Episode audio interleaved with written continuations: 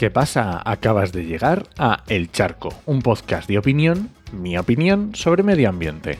Soy Enoc Martínez, ambientólogo y profesional del medio ambiente, y hoy voy a hablar sobre el biogás. Pero antes, este podcast pertenece a Podcastidae, la red de podcast de ciencia, medio ambiente y naturaleza, y lo puedes encontrar en elcharco.es.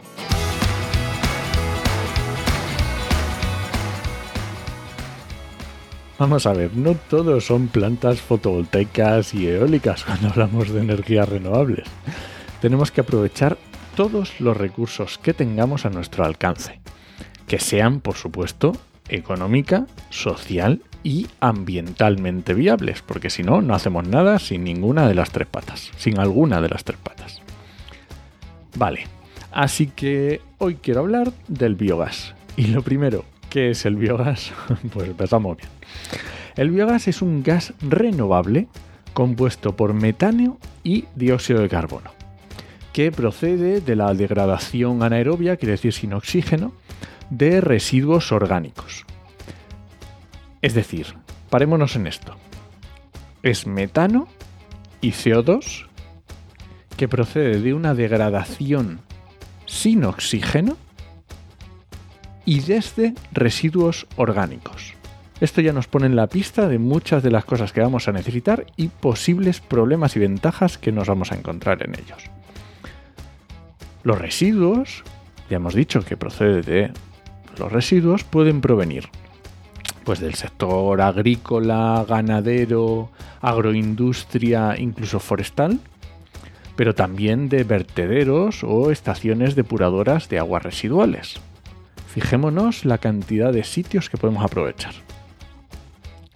Así que es, como decíamos, una fuente de, energía renovable y además puede usarse para generar energía eléctrica, térmica o como carburante.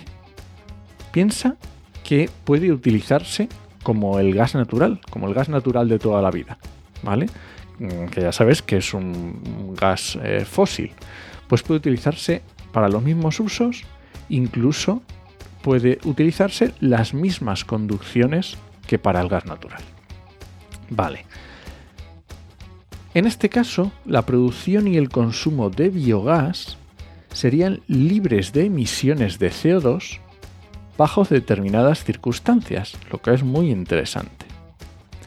Y como residuo, porque estamos diciendo que tenemos unos residuos de los que sacamos gas, pero claro, esos residuos no desaparecen, Bien, pues estos residuos que nos quedan se podrían utilizar como fertilizante.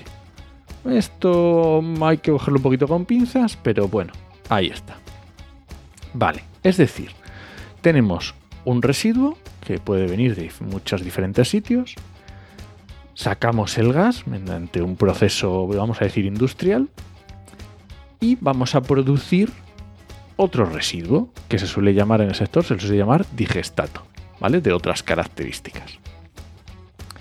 Claro, esto pensemos que, que implica muchos sectores.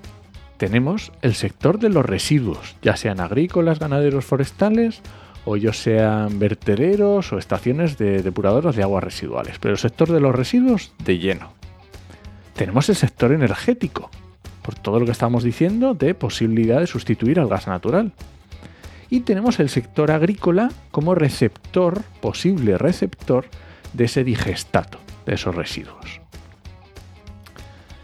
Cuando un, algo como lo que estamos hablando, una energía renovable, un, el biogás, implica tantos sectores, implica que tenemos que poner de acuerdo a mucha gente porque no vale que nos salga muy bien lo de generar el biogás y si luego no tenemos dónde consumirlo o cómo hacerlo.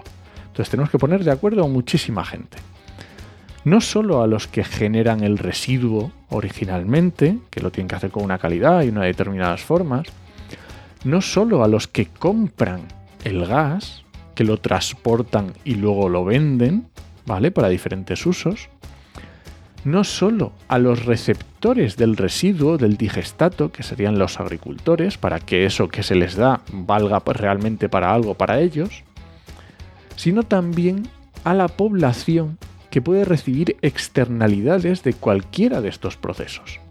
El ejemplo más claro es si pensamos en un pueblo en el que se dice que le quieren poner una planta de biogás.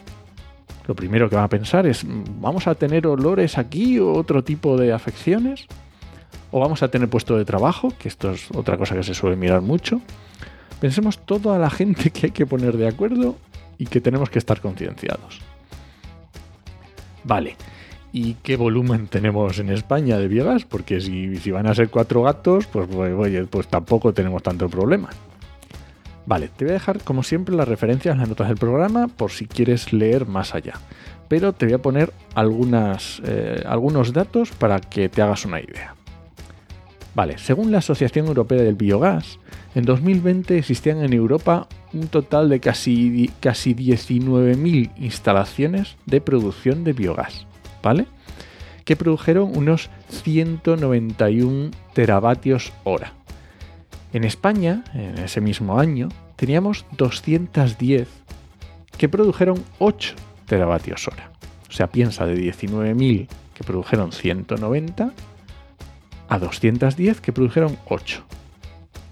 Y esto, esta producción en España, supuso aproximadamente un 2% de todo el gas que consumimos.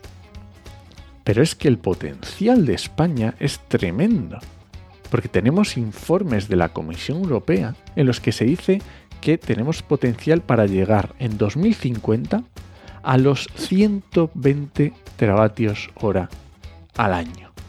Esto quiere decir que en 2020 estábamos haciendo 8 y podemos llegar a 120. 120 y recordemos que en toda Europa en 2020 llegaron a 190. O sea, es una pasada.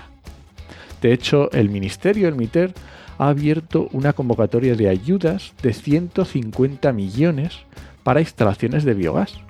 Y no va a ser la única porque además se espera que haya una apuesta eh, mayor en la próxima revisión del Plan Nacional Integrado de Energía y Clima, el PENIEC, que es del periodo 2021-2030. Así que una vez que hemos dicho todo esto, como resumen, tengamos en cuenta el biogás, es importante. Pero también tengamos en cuenta los problemas que estamos teniendo con el despliegue de las renovables que a mi modo de ver fundamentalmente se basan en no explicar correctamente a la población sus ventajas y desventajas. Pues teniendo esto en cuenta, no repitamos los mismos errores ni pensemos que podemos seguir cargando a terceros países con todas las actividades que no nos gusta tener en nuestro territorio. Habrá que concienciarse y ser muy claros con lo que queremos y con las implicaciones que esto va a tener. Y bueno, este ha sido el charco de esta semana. Si alguien te pregunta, no lo dudes. Te lo dijo en HMM. Nos escuchamos.